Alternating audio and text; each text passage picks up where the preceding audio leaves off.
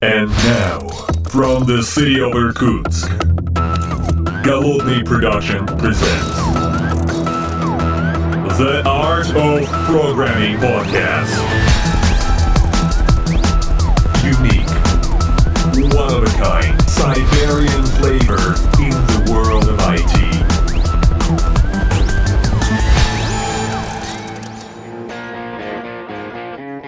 Этот подкаст записан при поддержке компании Space System. Софт для управления. Доброго времени суток, уважаемые подслушатели. С вами в реальной студии, которая находится на конференции DevOps Conf Russia 2018, находится целая куча подкастеров. Прям вообще совершенно замечательно. Мы здесь устроились после второй день, кстати, конференции. И с вами я, уже так. да, да, да, с вами я, голодный из города Иркутска.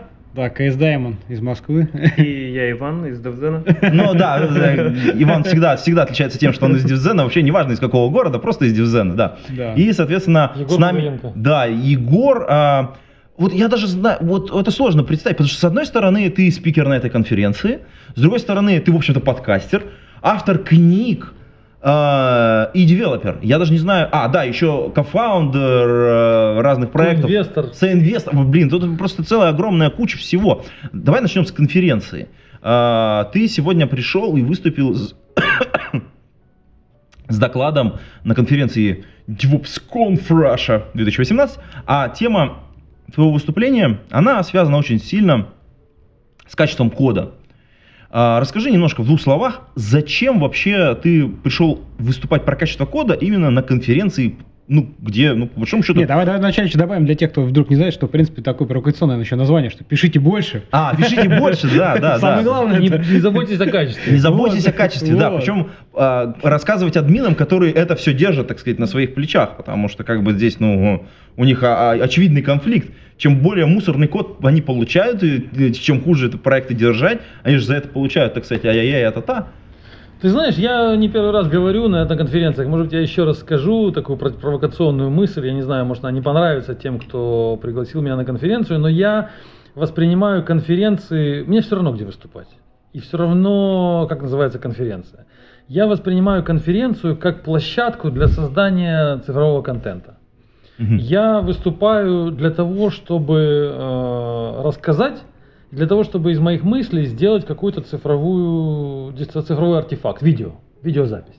Для меня эта видеозапись значительно ценнее, чем э, эта аудитория, чем эта комната, чем эта конференция, чем эти кофе-брейки, чем вот это общение даже. Почему? Для меня, потому что у меня просмотров и прослушиваний на видеоконтент в 10 раз, а то иногда в 50 или в 100 раз больше, чем реально людей в аудитории. То есть я вот сегодня выступал, у меня было, начали мы, наверное, человек там было, может быть, 50 в аудитории, закончили мы, может быть, человек 100, они подошли. Но что такое 100 человек? Я сейчас выложу это, это видео в онлайн, на своем YouTube-канале. У меня к концу недели будет 400 просмотров. 400. А к концу месяца у меня будет там 1000 просмотров, а через год у меня там будет 3000 просмотров. То есть сравните цифру 3000 и там 60 человек в аудитории. Ну что для меня важнее? То есть какая мне разница, кто, ну грубо говоря, я может быть говорю сейчас не очень приятные слова тем, кто пришел на конференцию и заплатил за, за билет, но какая мне разница, кто сидит в аудитории, по большому счету. Мне эти люди нужны исключительно как, э, как сказать, как э, про- поставщики обратной связи во время разговора. Я не могу то же самое наговорить перед зеркалом. Ну вот, вот, вот, да. Ну, это, кстати, могу, да, Я не могу стать перед зеркалом и рассказать Почему? часовой доклад. Ну, я делаю вебинары, но это не так интересно, не получается. Драйв должен Нет быть драйва, нет да. волнения. Да нет, нет обратной связи, вот интереса. вот этих Нет обратной лиц, связи. лиц. Ну, кому я говорю? Здесь Да. люди кивают, я спрашиваю аудиторию, там, кто здесь кто, кто программист, кто что чувствует, поднимите руки. Я делаю какой-то цифровой контент, понимаешь? И, и конференция мне нужна исключительно с одной целью организовать так меня, чтобы я был настолько мотивированный, чтобы у меня хорошо получилось. Мобилизация тебя. Да, мобилизация. Мне для этого нужна хорошая комната, хорошие люди, хорошие слушатели, хороший кофе-брейк, хорошие, может быть, какие-то организаторы. Но это все, это все сопровождение для создания контента. Вот и все. И оно совпадает только на конференциях. Ну, получается, если хорошая конференция, получается хороший контент. Вот так. Вот Да. если ты приходишь на О, конференцию, это- это а там отлично, мало да. людей, да, если ты приходишь на конференцию, там мало людей, или ты приходишь, а организаторы вообще неизвестно где, или кофе-брейк невкусный, или там чай не, не такого цвета. Или люди не те. Да, или люди не те. То у тебя получается некачественный контент. Ты не готовишься к нему, ты не волнуешься, ты не стараешься.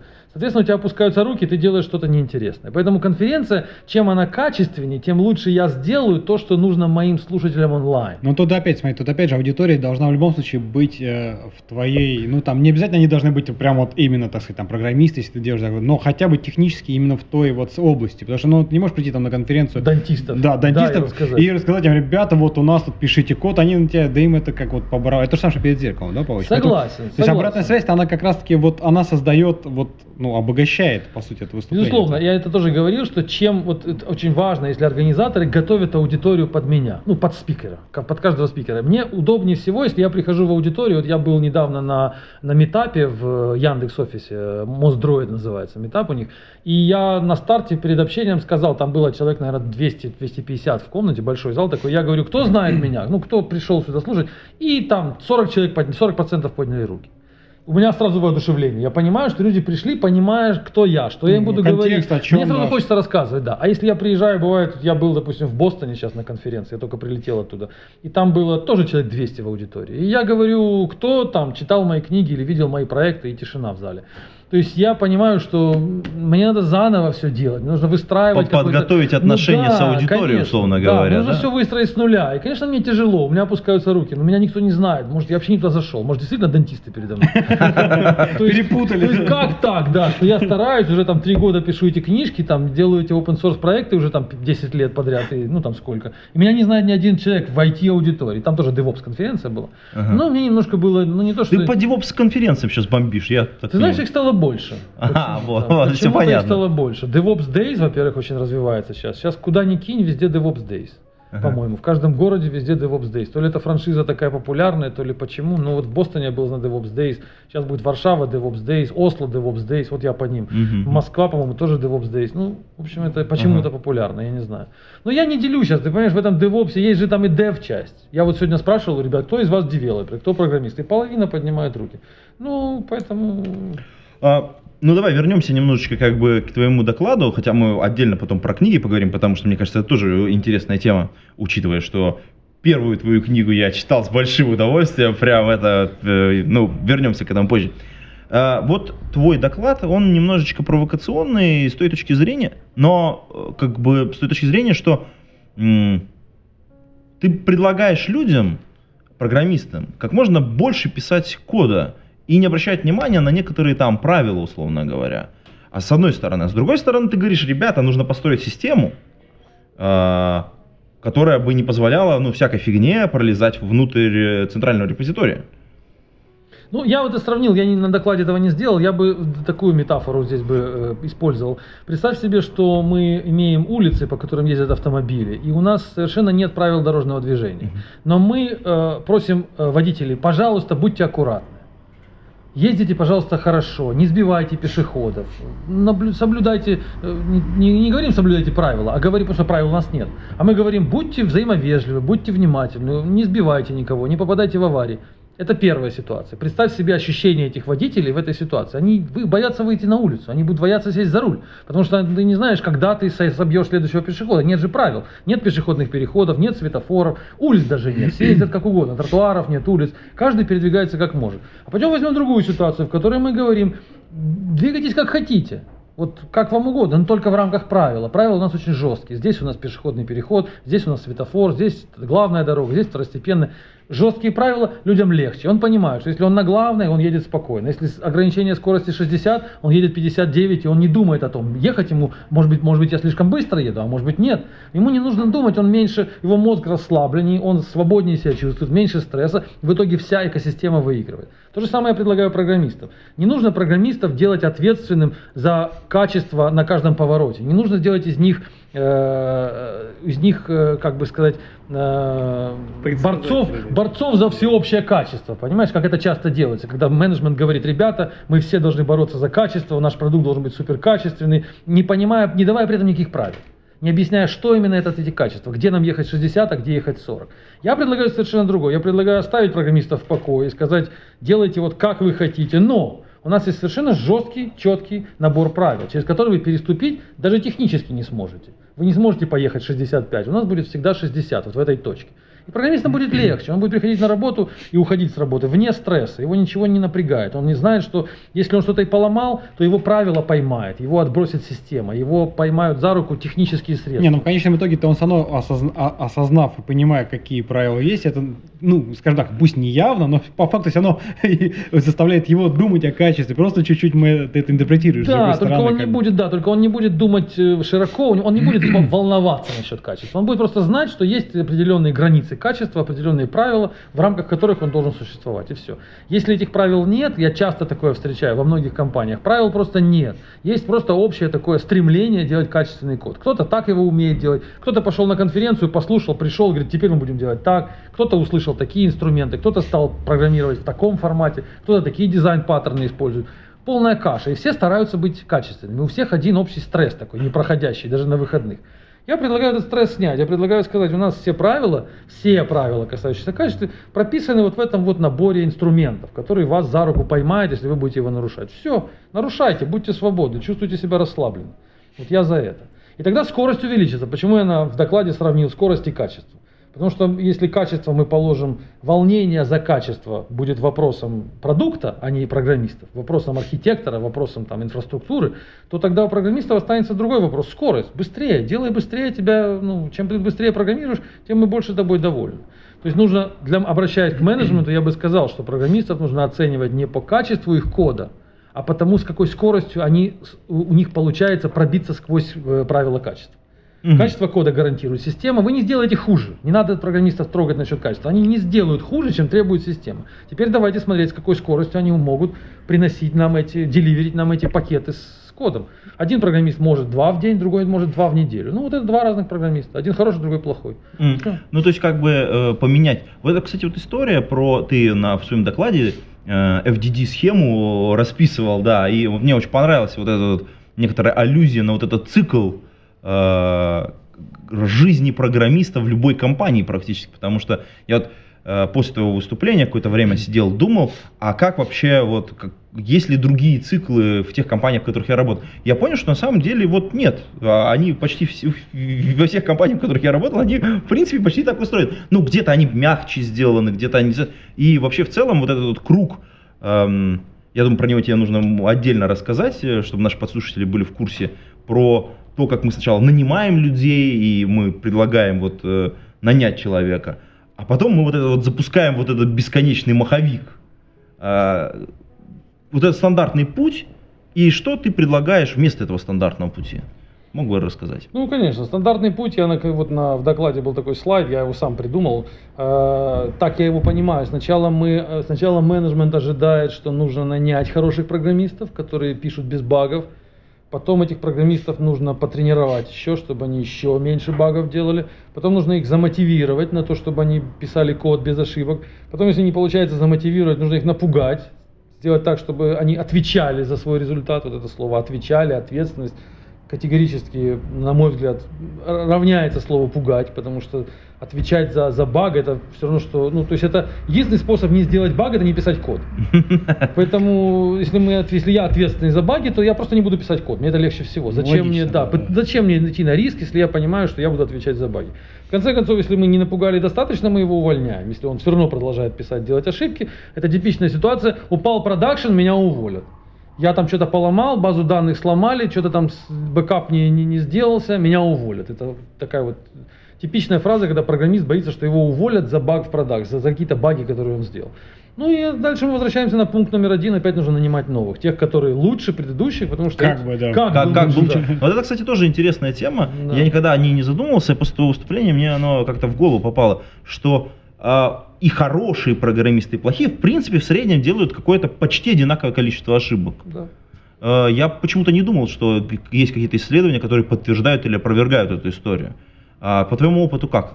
Ну, во-первых, я скажу тебе, что вот в моей книжке последней, немножко порекламируюсь, которая вышла летом, Code Ahead, там... А мы ссылочку, короче, на она на английском языке есть. Мы ссылочку на Amazon, где можно приобрести книгу, обязательно положим в шоу-ноты. Да, и там есть квоут исследования, в котором э, цифра, я не, ош- не ошибусь, по-моему, э, три или четыре, какое-то количество багов на тысячу строк кода или на 100 строк кода, что-то такое. То есть есть какое-то количество строк кода. Метрика некая. Метрика некая, да, которую, но, про- но это старая статья, ей лет 20. Я не знаю, какие сейчас метрики, тогда были немножко другие языки программирования. Ну да, да. Сейчас, наверное, немножко поменялось, но все равно там было показано, что хороший ты, плохой, какой бы ты особо ни был, зависит только от языка программирования. Там в Java это будет такое количество багов, в Ruby это будет такое, просто языки более компактные, менее компактные. Ну да, у тебя ра- равно- разная выразительная способность языка, естественно, да. Да, но мы все равно делаем определенное количество багов. И я думаю, у меня даже статья есть на блоге про это трехлетней давности. Я там говорил, что мне кажется, что программисты, чем они э, профессиональнее, чем они старше по, по времени работы в, в языке, там, программирования,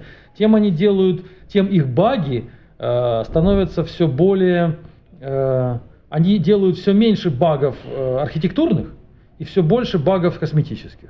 Так мне кажется. То есть у них такое... Но... Они пренебрежи- пренебрежительнее становятся А относительно. ты знаешь, мне кажется, это где-то, это, это, ну, мне кажется, это вот вполне логично, естественно, потому что вначале, когда ты ничего не знаешь, ты пытаешься, ну, ты просто не знаешь архитектурных проблем, ты еще неопытный, да, не можешь их решать. Ты концентрируешься на чем? Так, как назвать буковку, как назвать переменную, ну, потому что это то, что тебе понятно, да? Да. В процессе взросления, набирания опыта, ты как бы уже начинаешь более смотреть на вещи широко, решать более сложные архитектурные задачи, и потихонечку, конечно, у тебя глаз замысл, ты просто на автопилоте уже пишешь, и ты, да, действительно, можешь где-то ошибиться, это вот, ну, мне кажется, такое естественно, собственно. Ну, тут надо еще добавить к этому, ко всему историю, что пока ты неопытный программист, ты скорее всего берешь очень, ну, простые таски, ну, то есть простые Ну, таски, тебе простые сложно, про- ты просто не сможешь где- решить, где да, с- понятно. Ты прям наступить-то на граблю не можешь, и более того, тебя, скорее всего, там где-то их кто-то еще ревьюет, потому что ты молодой программист.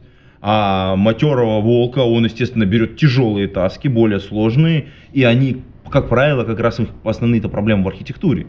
И он сконцентрирован на этом и в эту сторону как бы сильно думает и, соответственно, пытается сделать, потому что за ним идут мо- молодняк, который не должен на это наступать. А, И его никто не ревьюет, ему тоже как бы в этом смысле сложнее. Возможно, что вот сочетание вот этих двух факторов тоже может влиять на, на то, что да, в целом постоянная какая-то величина вот эти баги в языке. Вполне возможно, кстати. Вот. Но цикл ты до конца не раскрыл.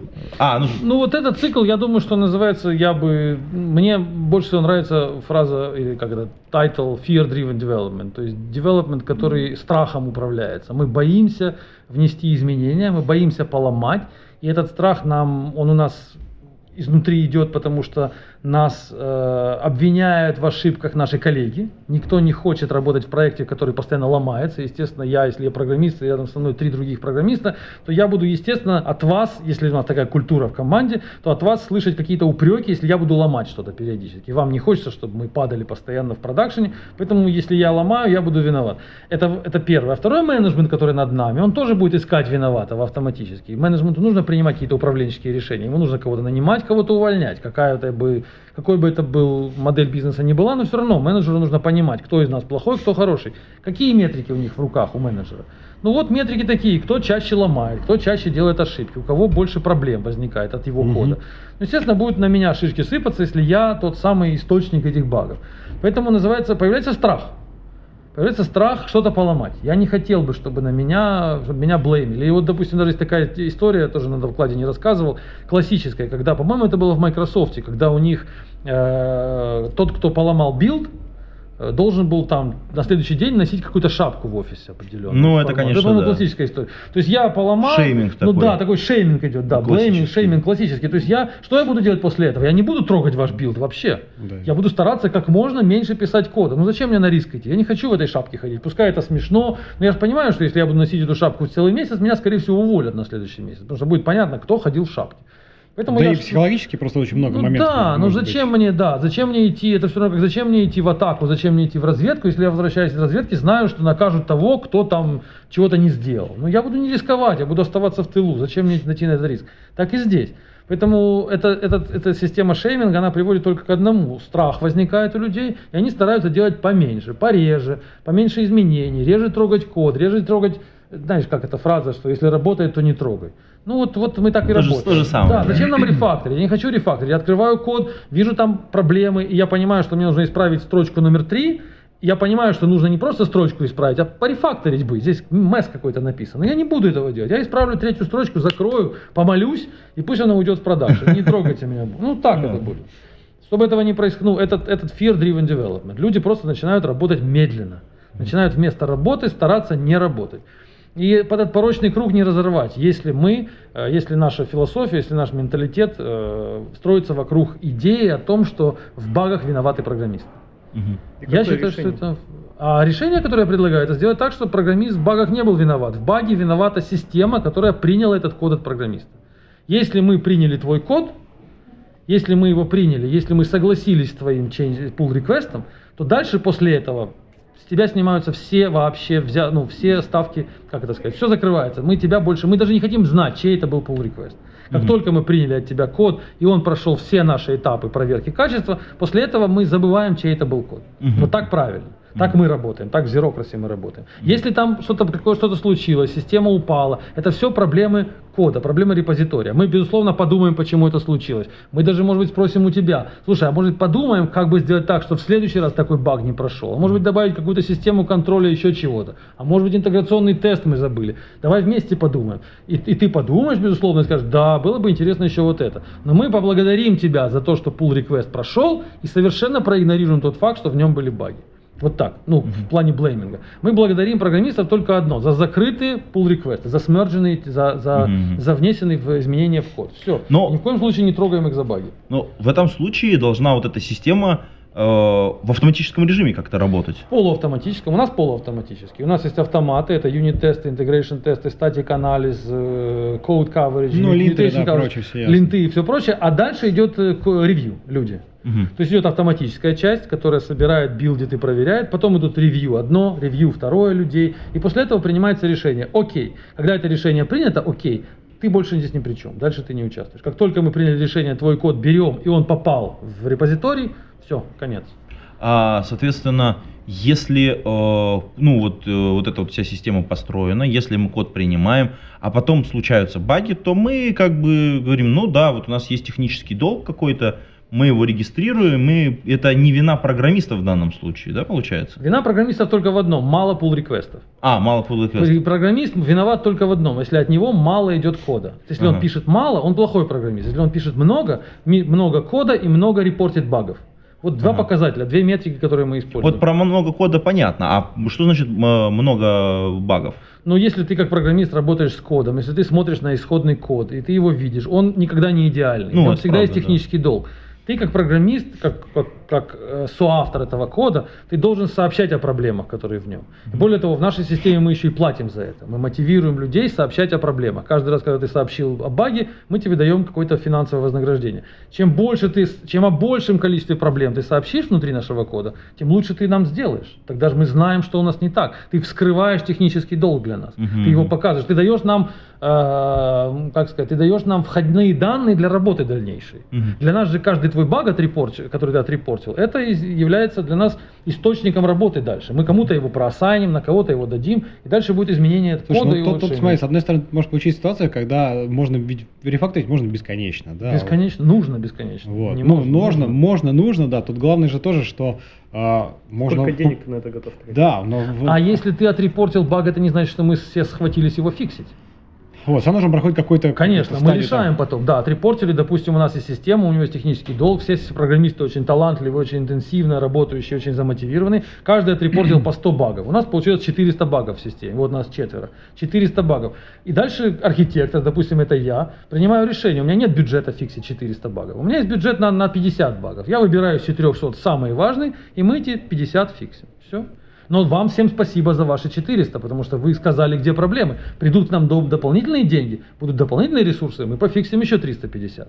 Но мне нужно знать, что у нас не так, я должен это видеть. Короче, это функция от количества свободных денег. Да, конечно, конечно. Чем у нас больше денег, тем меньше у нас будет технического долга. Чем больше вы... Но мне же нужно с чем работать. Я не могу пойти взять деньги под, э, под пустой ticket, э, ticket track, ну, под Мгм. пустой трекер. Если там ни одного бага нет, то что нам фиксить? У нас все скрыто. У нас получается некий черный ящик, котором мы даже не знаем, что происходит. А так мы знаем, вот там 400 проблем.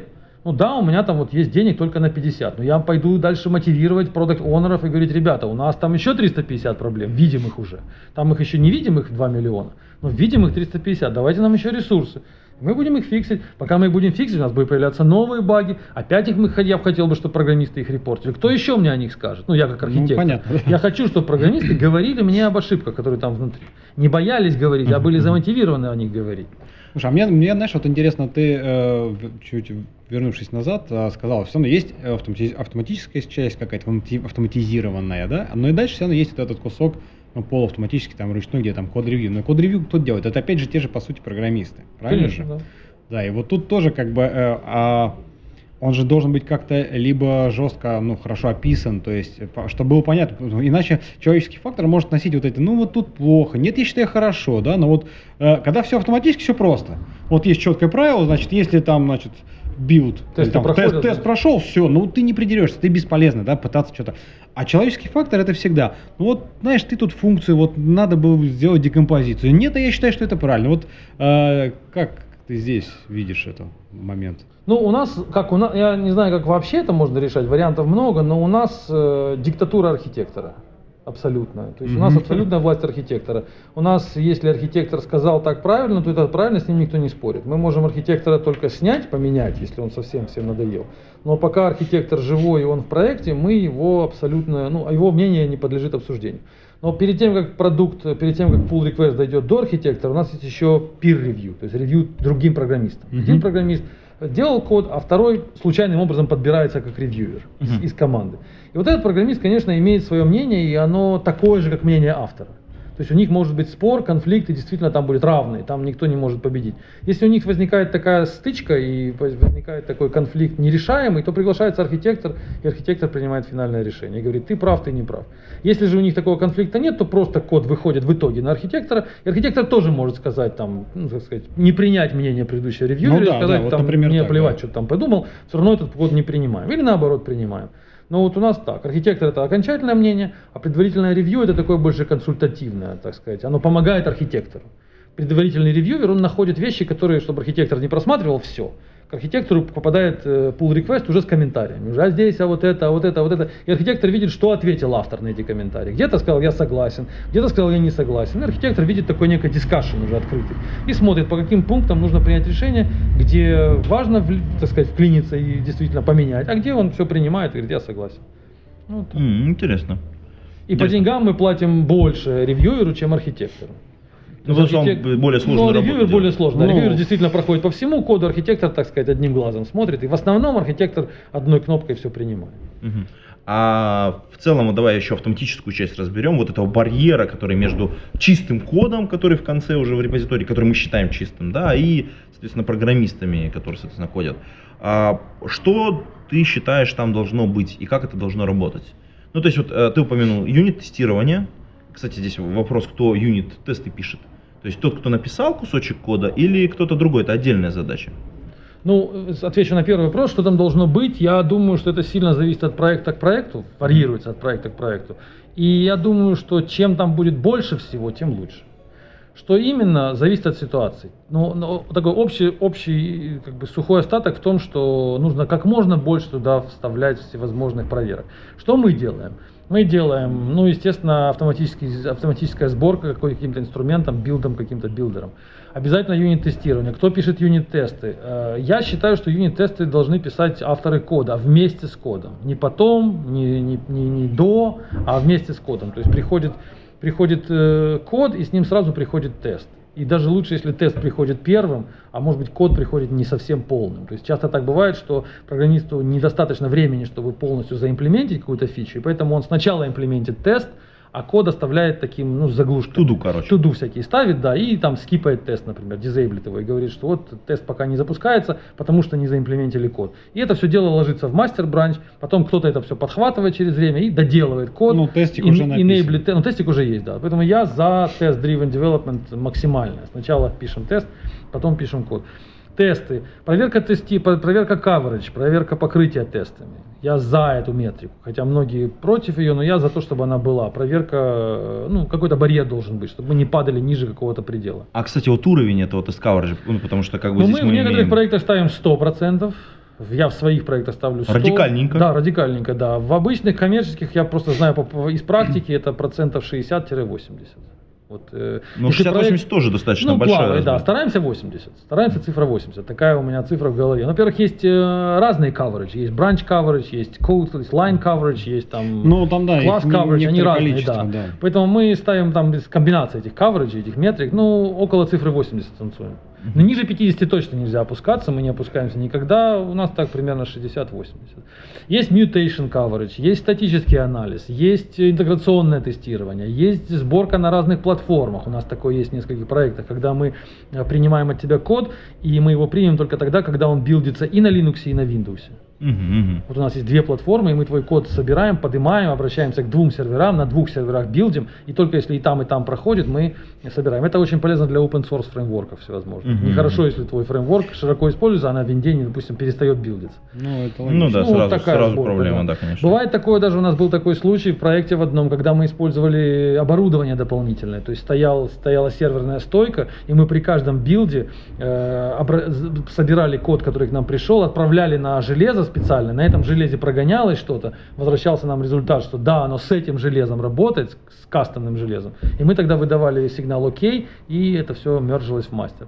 То есть от проекта в проекту, чем сложнее вы сделаете build ваш, чем жестче будет эта точка стена по контролю качества, чем больше будет там контролирующих элементов, тем лучше. Ну, там, опять же, понимаешь, есть часть какая-то очень легко внедряемая, там, linter ы, но это там сборка, да, ну, это вот ты один раз написал, по сути, а дальше ты Да. просто таскаешь во все проекты копипастом, Да. по большому счету.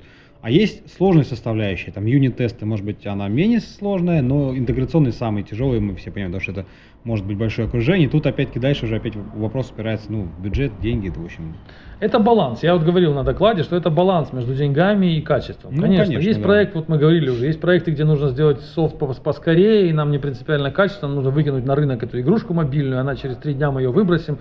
Поэтому, конечно, мы тогда снижаем планку качества, нам лишь бы оно скомпилировалось. Вот это будет один единственный шаг, да. Скомпилировалось и хорошо. А есть проекты, в которых мы планируем разработку двухлетней, там мы будем, вот, например, сама платформа Zerocracy, вот я ее, мы начали ее разработку там, это было в 2016 году, вот примерно два года назад. Но я планировал ее как э, проект на много лет. Это нельзя было что-то такое допустить, чтобы, я, чтобы качество было низкое. Поэтому туда вставлялось как можно больше всевозможных инструментов контроля. И сейчас этот проект в open source, и с ним работает там десяток, а то и больше, может быть, десятка-два разных программистов. И они интенсивно пытаются его поломать, поскольку это все фрилансеры, которые ну, в нашей системе они ни, ни за что не отвечают. И так и должно быть. То есть у них нет никакой персональной ответственности за общий результат. Они отвечают за свои микро, микротранзакции, за свои микротаски и свои микро-пул-реквесты. И они пытаются ее поломать со всех сторон. И она живет, она выдерживает. И она мигрирует, мы там с одной базы данных на другую перешли, мы перешли из одной там системы, э, из на Amazon переехали недавно на, на, на, на- на- дополнительные тулзы. И все это происходит, и все это живое. Поэтому это все, это все, это все заслуга не моя как архитектора. Я не говорю, что я такой классный архитектор, я построил систему, которая живет уже там два года и будет жить еще много лет. А я говорю, что это заслуга тех инструментов, которые я в нее вставил. То есть в этом моя, ну, в этом мое достижение, что я нашел инструменты, вовремя их туда поставил с самого начала и сделал так, чтобы они там остались. Вот в этом заслуга любого архитектора, мне кажется, правильного. Не в том, чтобы сделать классную архитектуру, потому что это ну, задача слишком субъективная, ее трудно оценить, классную ты сделал, не классную, Ну, а, в том, чтобы, да. огр- а в том, чтобы оградить свой код такой стеной качества, такими инструментами контроля, которые бы никто не мог или тяжело было пробить.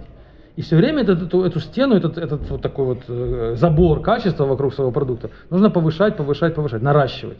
В это нужно вкладывать деньги. Это очень важная задача любого архитектора. Постоянно думать над тем, где еще у нас бреши, где еще у нас пробоины, где нас еще можно, так сказать, пробить и внести ну, такие непредсказуемые изменения в код, и что еще добавить. Изучать рынок, какие еще есть линтеры, какие есть статические анализаторы, какие есть рантайм Ну, это задача архитектора, по большому счету. В первую очередь, да. В первую очередь. А, слушай, ну тогда вот мы, давай, если вот немножечко к архитектуру, ко второй части вот этой стены перейдем, где уже пользовательская часть, ну, в смысле, пользовательская с точки зрения вот именно тех людей, которые э, влияют своим мнением, код-ревью.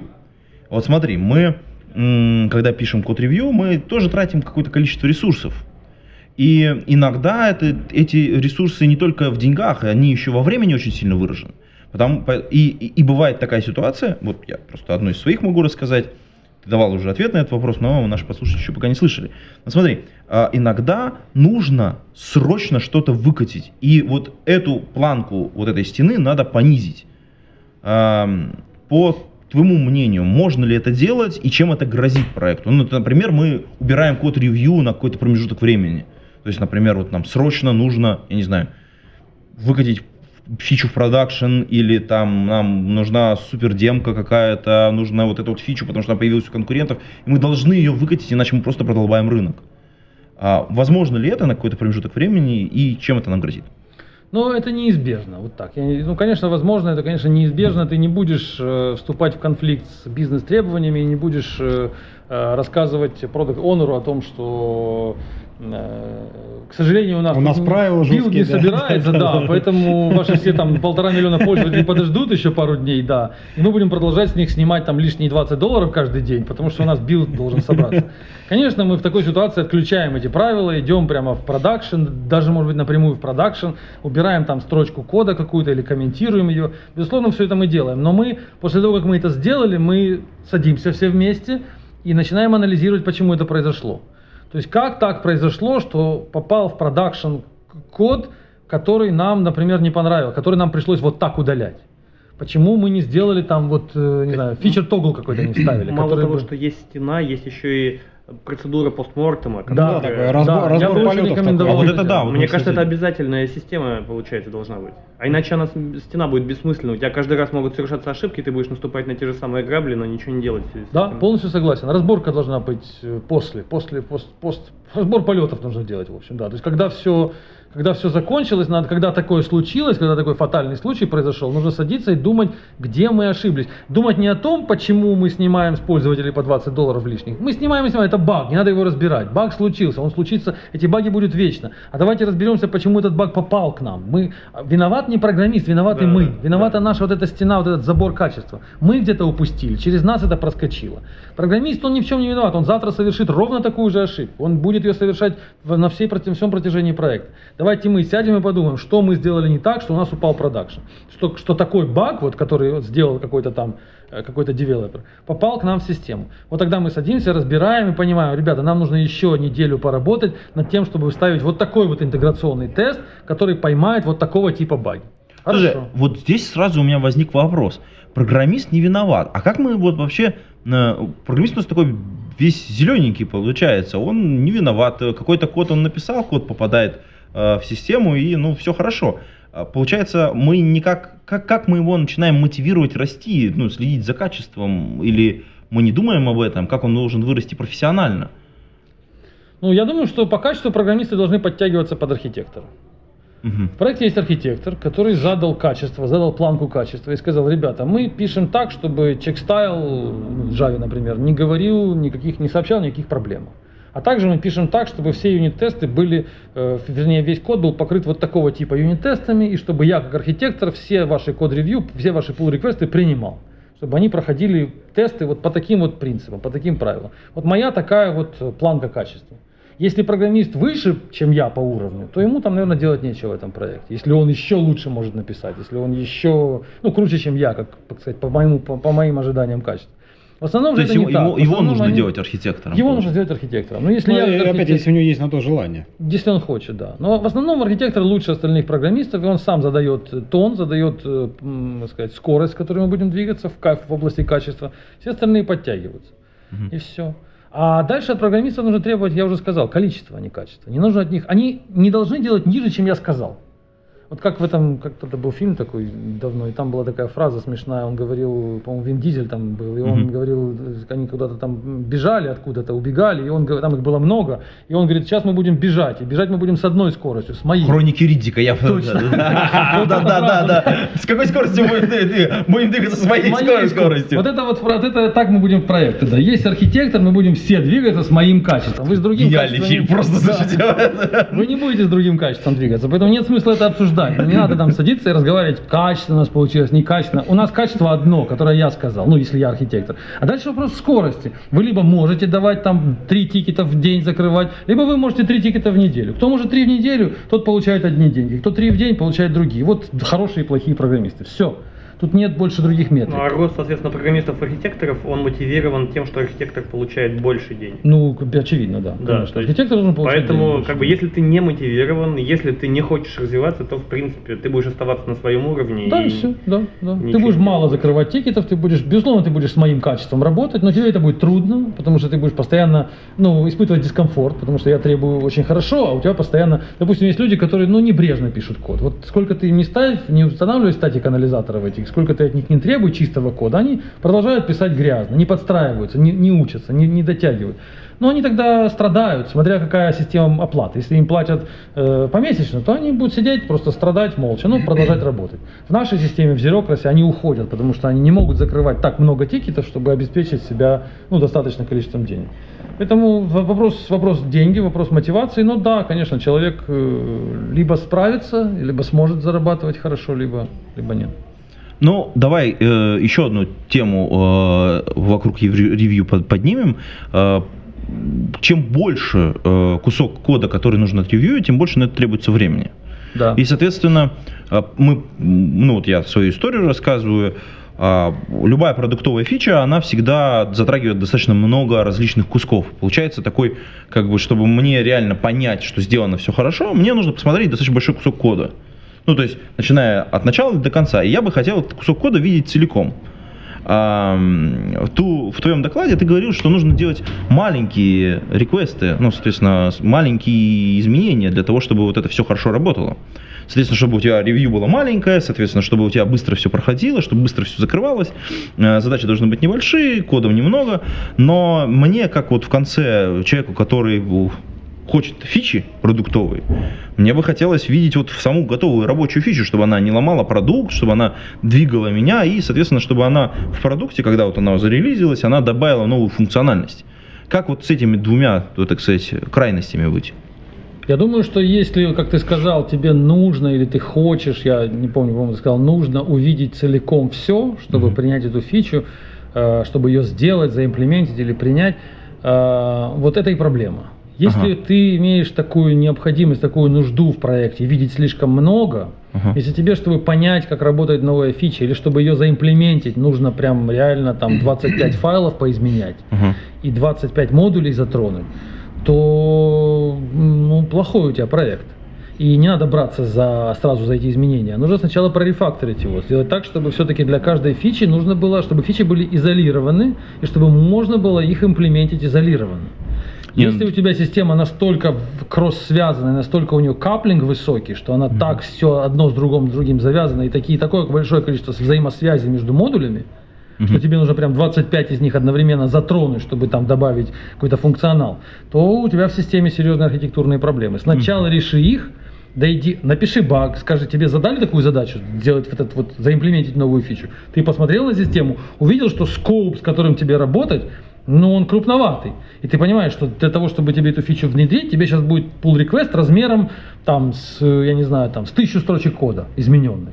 Ты понимаешь, это не digestible, это не, не съест это код ревьювер, это мы сейчас будем ревьюить неделю. И вероятность ошибок, вероятность, так сказать, моих неправильного движения в, этом, в, в рамках этих тысячи строк, она очень высокая. Поэтому ты говоришь, стоп, ребята, а давайте пере- порефакторим-ка сначала. И пишешь новый тикет, и там пишешь, что для того, чтобы мне пофиксить, заимплементить эту фичу, номер X, мне сначала нужно, чтобы вы разнесли вот эти три модуля по сторонам, чтобы они не были так сильно между собой связаны раз- растащите их, сделайте рефакторинг, ну, уменьшите их в размере, или разнесите по разным репозиториям, или сделайте микросервисы, ну, что-то сделайте, в общем, чтобы моя имплементация этих фи- этой новой фичи была не 1000 строк, а 500 строк.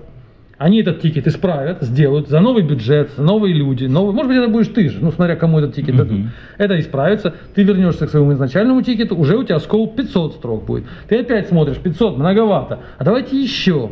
Опять сжимаешь это дело. В итоге ты сходишься через несколько таких итераций, ты сходишься, ты сойдешься к точке, когда у тебя система станет э, decoupled, она станет нормально, ну, архитектура станет лучше, и тогда ты сможешь внести изменения, затронув там 100 строк кода, и все станет на свои места. Слушай, ну эту мысль можно чуть-чуть с другой стороны взглянуть. Когда у тебя, например, микросервисная, как сейчас модно говорить, архитектура, у тебя много компонентов, ты не знаю, там фича очень простая, там внедрить оплату через там PayPal, условно говоря. Это там- не, непростая фича, если что, я как бы по опыту хочу сказать. Нет, я именно к тому, я к тому, что какая-то фича, которая затрагивает в конечном итоге много компонентов, пусть по чуть-чуть, пусть по чуть-чуть где-то, но в какой-то опишечке должен появиться новый ключик, да. В другом сервисе, который вызывает, должен там, значит, небольшой кусочек бизнес-логики, который. Третий компонент где-то визуально должен, там в интерфейсе какая-то галочка что-то появиться. С одной стороны, круто, когда там я визуальную галочку добавил, да, там прислал pull реквестик у меня там просто в разметке, в HTML разметке галочка появилась. Ну, блин, что ревьюить, вот все понятно, да. Но, с одной стороны, тут одна проблема, что, может быть, когда есть межсервисные компоненты, да, то либо они должны синхронно выкладываться, мы тоже на этом немножко там как раз на докладе после обсуждали, да, тему. А, Один, одна проблема, да, что как выкатить фичу, то есть вроде ты не можешь ее не принять, и принять не можешь, потому что есть зависимости внешние, которые, блин, а как тогда она сломает все остальное. Да, вот такой момент. И второй момент, когда действительно ты фичи вроде выкатываешь, они все, ну, простенькие, тут функцию человек добавил, которая там научилась делить на, на 2. Ну, блин, класс.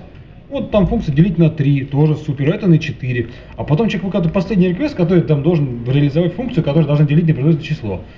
И ты смотришь, думаешь, о, он если, если if там, значит, на 2, вызывать функцию делить на 2. Думаешь, блин, чувак, так надо же просто было одну функцию написать. То есть, понимаешь, да, ты вот по этим кусочкам, ты не видишь все картины, поднимаешься, поднимаешься, а потом такой, хоп, блин, чуваки, да все не так надо было делать. Вот такой момент. Ну, поэтому нужно спускаться, а не подниматься. Нужно идти от верха, сверху вниз. Нужно идти от общей задачи, которая сначала поставлена, а потом разбивать ее на подзадачи, подзадачи, подзадачи. Это раз. А во-вторых, не нужно бояться сделать что-то неправильно. Ну да, мы ошиблись, мы написали там if, это двоечка, то делить на 2. Ну, это технический долг наш. Да, у нас была ошибка в архитектуре, да, мы сделали немножко не так. Она же работает? Работает. Мы попали это в продакшн, пропали. Юзеры использовали, использовали. Мы получили там от этого ревеню какой-то, получили. Ну да, у нас следующая задача сделать на, на любое случайное число. Да, мы порефакторим это, мы исправим, напишем какой-то новый модуль. Не надо бояться сделать неправильно. Я все время выступаю за это. Нет, Лучше нет, здесь- делайте больше по количеству. Пишите, пишите, пишите, лишь бы оно собиралось. Собиралось и деплоилось, собиралось и деплоилось. Идеальных архитектур не бывает, и не нужно к этому стремиться. Должна, быть, должна архитектура быть в рамках э, требований качества, в рамках. Если она там в этих рамках имеет разную имплементацию, пускай даже не совсем эффективную, пускай где-то медленную, пускай где-то страдает перформанс.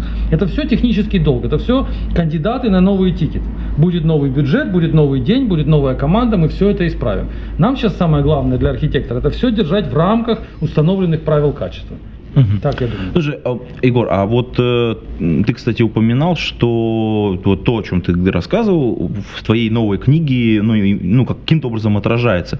Немножко подробнее можешь рассказать о своей книге, вот последней, которая вышла совсем недавно? Да, Code Ahead она называется. Книжка достаточно интересна в том, что она написана в стиле художественной, художественного изложения.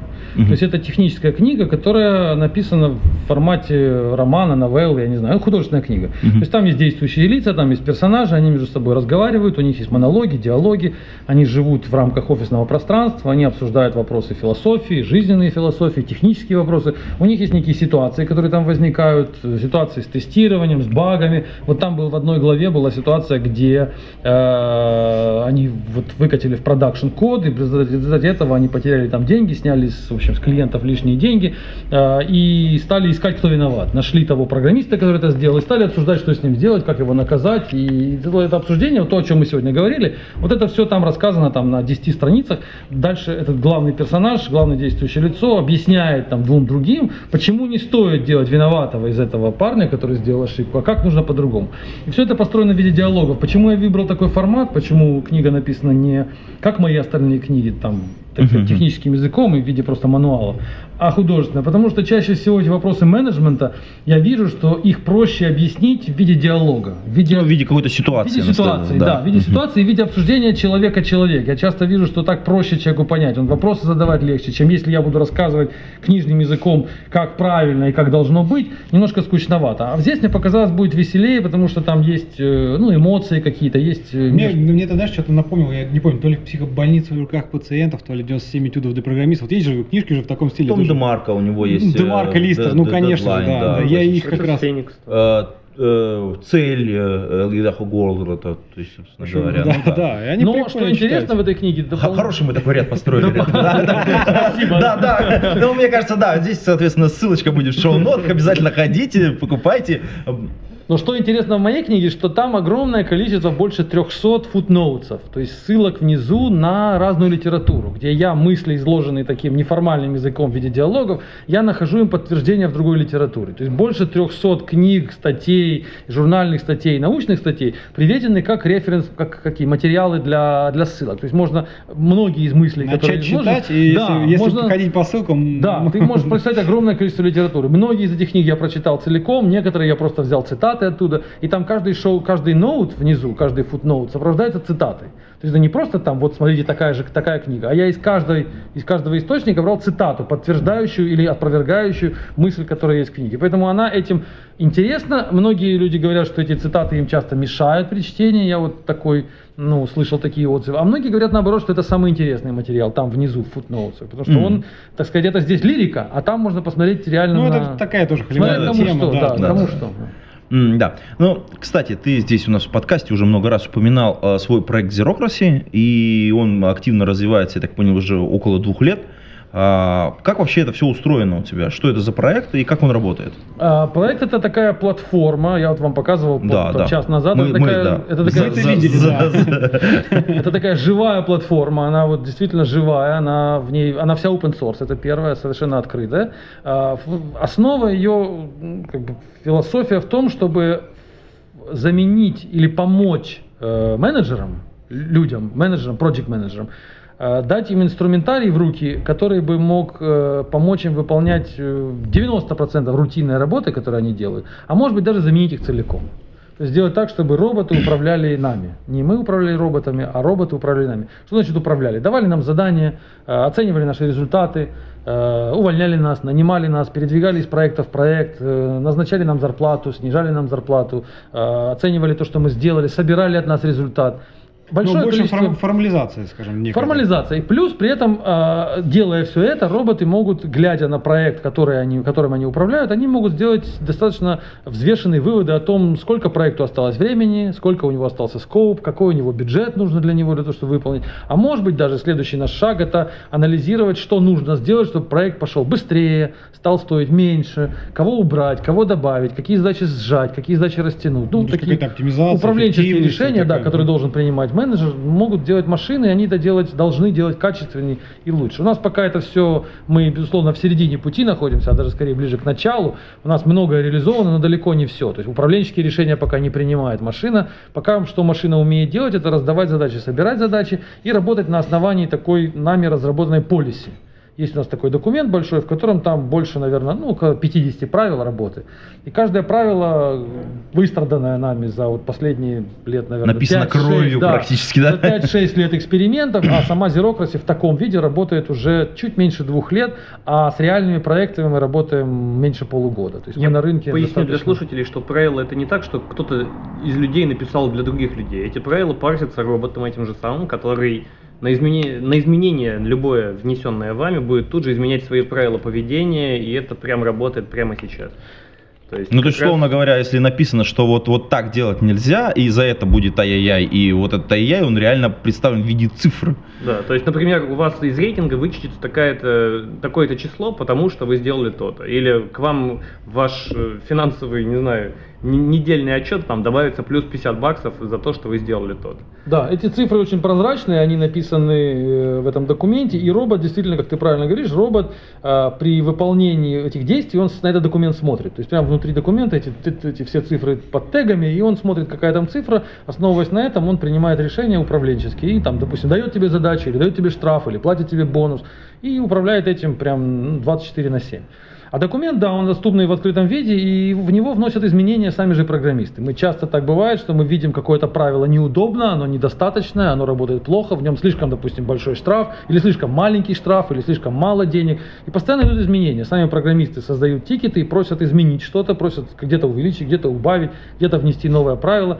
И это все создается вот community-driven такой проект. Сначала это был мой документ, я его сделал, естественно, я внес все эти правила туда, первые там 20 штук.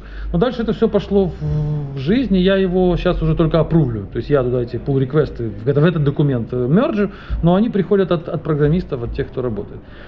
Главная фишка этого проекта, конечно, в открытости и в понятности правил. То есть, конечно, мы, во-первых, правила открытые и понятные, а, а а во-первых, Самое главное, основа всего этого, этой платформы в том, что программисты получают деньги за э, результат, а не за время. То есть традиционная схема оплаты, как вы все, я уверен, работаете, и как я часто работал, и как многие программисты работают, а то и большинство, нам платят в конце месяца, или в конце недели, или в конце там двух недель. То есть нам платят за время. А если человек фрилансер на каком-нибудь Upwork, например, там, или на TopTel, э, на TopTal, на этом, то э, им платят почасово. Но все равно это репорт, я потратил за неделю там 22 часа, мой час там 50 долларов, вот с вас там 1100 долларов. Но что было внутри этих часов, никто не знает. Ну, есть предположение, что, наверное, человек честно их потратил.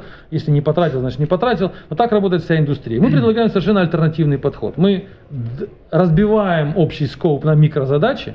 Каждой микрозадаче привязывается бюджет небольшой. У нас реально микрозадача, полчаса, час. И когда эта микрозадача заканчивается, и тот, кто ее поставил, говорит, что она закончена, только в этот момент получает человек микроплатеж. Там 20 долларов, 15 долларов, 30 долларов, 5 долларов, в зависимости от его, значит, ну, от бюджета проекта, от стоимости задачи. И так работает вся целиком система. Мы в день закрываем там ну, иногда чуть ли не под сотню, ну, сейчас там, чуть ли не под сотню микрозадач. Закрываем, закрываем, делаем эти микроплатежи.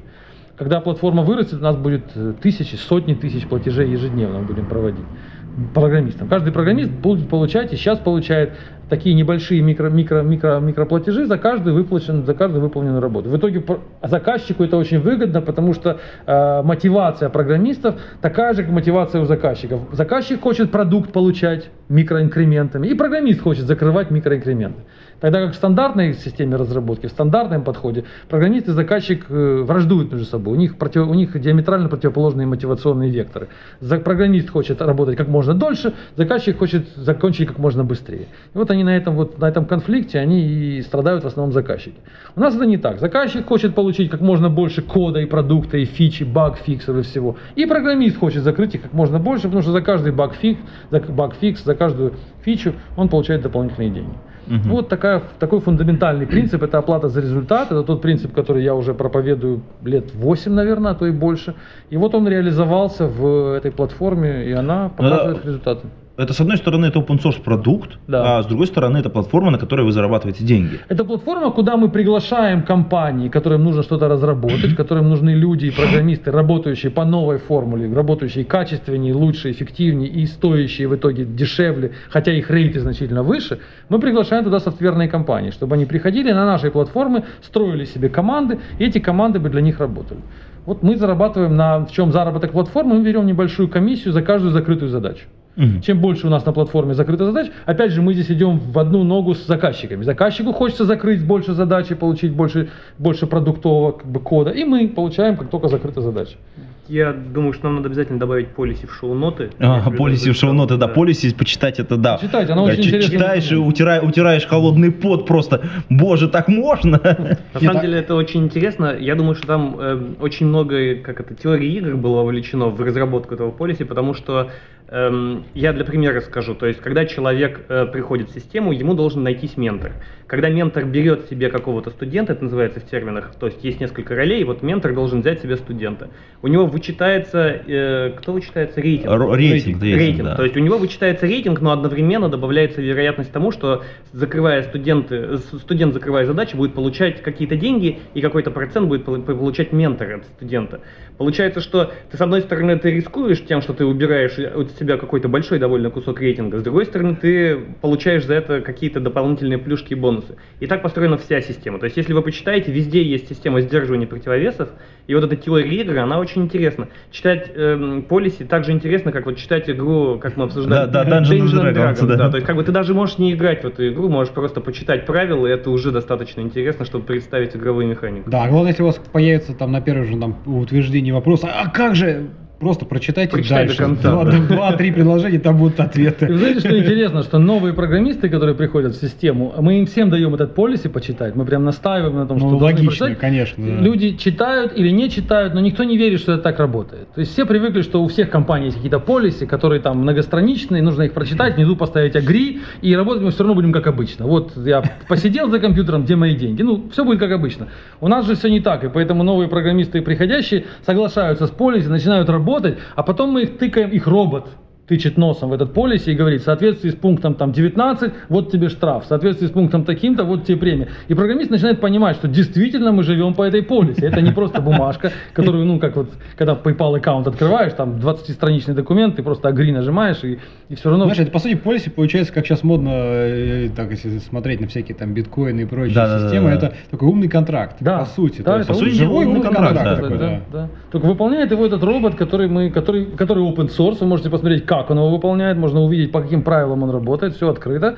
Но мы действительно по этой полисе работаем. Я хотел о том сказать, что люди не верят в эту полисе сначала, и на старте э, каждый новый программист, мне кажется, они все игнорируют эту полисе и просто начинают, начинают работать. Но когда они видят, что эта полисе живет, и мы по ней действительно работаем, возникает у многих людей, так сказать, э, ну, Шок. шок, да, Шок. шок.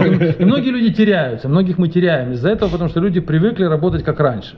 Привыкли без, без правил, без ограничений, без стро- строгих формул. А у нас все по, по четким таким... Ну, на самом деле это очень прикольно, потому что вот именно когда автома- а- автомат это делает, а, а эти правила, ты с этими правилами согласен, ты начал работать, и он в автоматическом режиме, то есть это справедливо достаточно, то есть ты четко знаешь правила, и оно четко выполняется, и ты не можешь его нарушить, ну, то есть, собственно говоря. И более того, Не, не, просто, только знаешь- ты, но даже архитектор. Да, да, да, все, вот, вот это вот, Фактически, вот да. это очень еще, круто. еще очень бо- большой момент, то, что ты, как бы, понимаешь, оч- очень легко высказывать претензии человеку, да, типа, ну вот, человеческий фактор, да, а тут, как бы, вот тебе робот высказал, ну, как бы, что ты, ну, там четко написано, ты У меня было полгода назад, да? чуть больше, история, когда я... У нас есть такое правило, что если у тебя рейтинг падает ниже, чем 256, репутационный рейтинг в системе, то тебя система kick-out уб- убирает, и у тебя теряются все права, и ты должен снова искать ментора. И я как-то, у меня было, это было, по-моему, весной, ну, примерно полгода назад. Я с утра начинаю с этим моим роботом разговаривать, а он не принимает мои команды. Пишет, у вас недостаточно прав, недостаточно полномочий. Я начинаю смотреть, а он меня ночью, оказывается, выкинул из системы, он меня уволил. То есть у меня упал рейтинг, и он меня, как обычно, как, как любого другого программиста, он меня уволил, убрал у меня все permissions из проекта, и я перестал иметь какие-либо полномочия. То есть он совершенно независимо подошел ко мне, как к любому другому программисту. И я после этого в итоге пришлось мне зайти в код и поставить там внутри, что если это Егор, то его не увольняют. В общем, да, все люди равны, но некоторые чуть-чуть Там реально равнее. есть да. такая строчка, до сих пор она стоит. То есть я поставил, что если я, я, то не трогай меня. да, потому что ну, он убирает у меня все пермишины. Я, по-моему, там сейчас уже не Егор, там, по-моему, если ты член, э, у нас такой есть э, суперпроект такой, если ты мембер этого проекта, там уже не я один, там несколько человек. Ну вот такая была история. То есть он меня сам этот робот уволил, и я с утра понял, что так тоже бывает. Расскажи про то, что ты не сразу ставил ревью или approve. О, да, да, да, это совершенно замечательная история, история да. про э, то, что у нас есть два типа ревью. Первый там А, да, это вот совершенно недавняя история, буквально месяц назад. Э, у нас должно быть э, код приходит, pull request приходит в, систе- в проекте. Сначала должен проревьювить э, ревьювер, случайно назначенный роботом, а потом архитектор должен проревьювить и сказать merge, и тогда этот pull request будет, попадет в master branch, и тогда автор этого pull request сможет пойти в тот тикет, который был ему, который ему выдан, и сказать там, я закончил, мой pull request смержен, и там ему заплатят деньги. То есть пока архитектор не, не сделает мерч, там денег он не получит. Получается, человек должен ждать решения архитектора.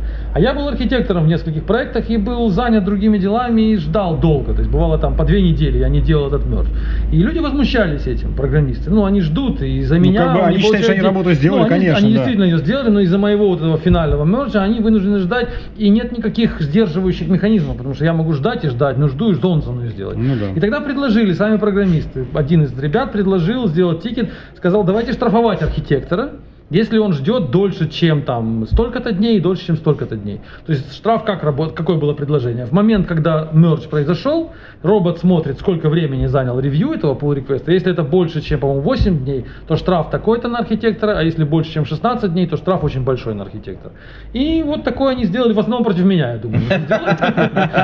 И я в итоге, ну, все проапрувили это дело, и я стал интенсивнее, ну, стал обращать внимание, потому что мне эти штрафы не нужны, и я стал, либо я стал себя убирать как архитектора, потому что если я слишком занят, зачем я буду блокировать проект, я стал находить кого-то другого. Либо я, ну, интенсивнее делаю ревью. Вот это реальный случай, это месячной давности история, где полиси было изменено под, под ситуацию, потому что видно по ситуации, что архитектор, ну, динамит ну, ну, вы- выяснилось такое узкое место. Да, было бы, стало понятно, что робот ничего со мной сделать не может, он же не обойдет архитектора. Мы не можем сделать мерч, пока я не скажу, ну, кто архитектор, не скажет финальную. И таких, я думаю, историй будет еще много. Я думаю, это далеко не последнее. Будет масса еще ситуаций, где какие-то трудности будут возникать. Ну, это Но очень чем кру- мы- крутая история. Но чем мы, что интересно, чем мы старше становимся, чем больше наш это полисе растет, тем больше мы шишек набиваем, тем умнее становится наш робот. И теперь, допустим, ты придешь в, наш- в нашу систему со своим проектом через год, ты получишь весь наш опыт в одном пакете. Тебе не нужно будет, ну, понимаешь, тренировать программиста, тренировать робота, анализировать, как правильно управлять проектом. Ты получаешь весь накопленный опыт и все знания в одном пакете за 500 долларов в месяц. Понимаешь, насколько ценна эта вся платформа. Это как Википедия. Мы вкладываем в нее действительно знания, знания, знания. Она разрастается, а тот, кто приходит в конце, он пользуется всем за копейки. Вот так у нас. А наша система еще интересна, она полностью free, бесплатна для open source проектов. То есть, если твой репозиторий открытый, если ты разрабатываешь, то использование нашей системы бесплатно, мы не берем никакие комиссии. Прикольно. Как, как GitHub, да. Если у тебя все открыто... Ну, сейчас мы- многие такой, Так GitHub, многие, да, Travis, да. ну, все эти билды. Вот если у тебя все. все открыто, мы ничего не берем, все бесплатно.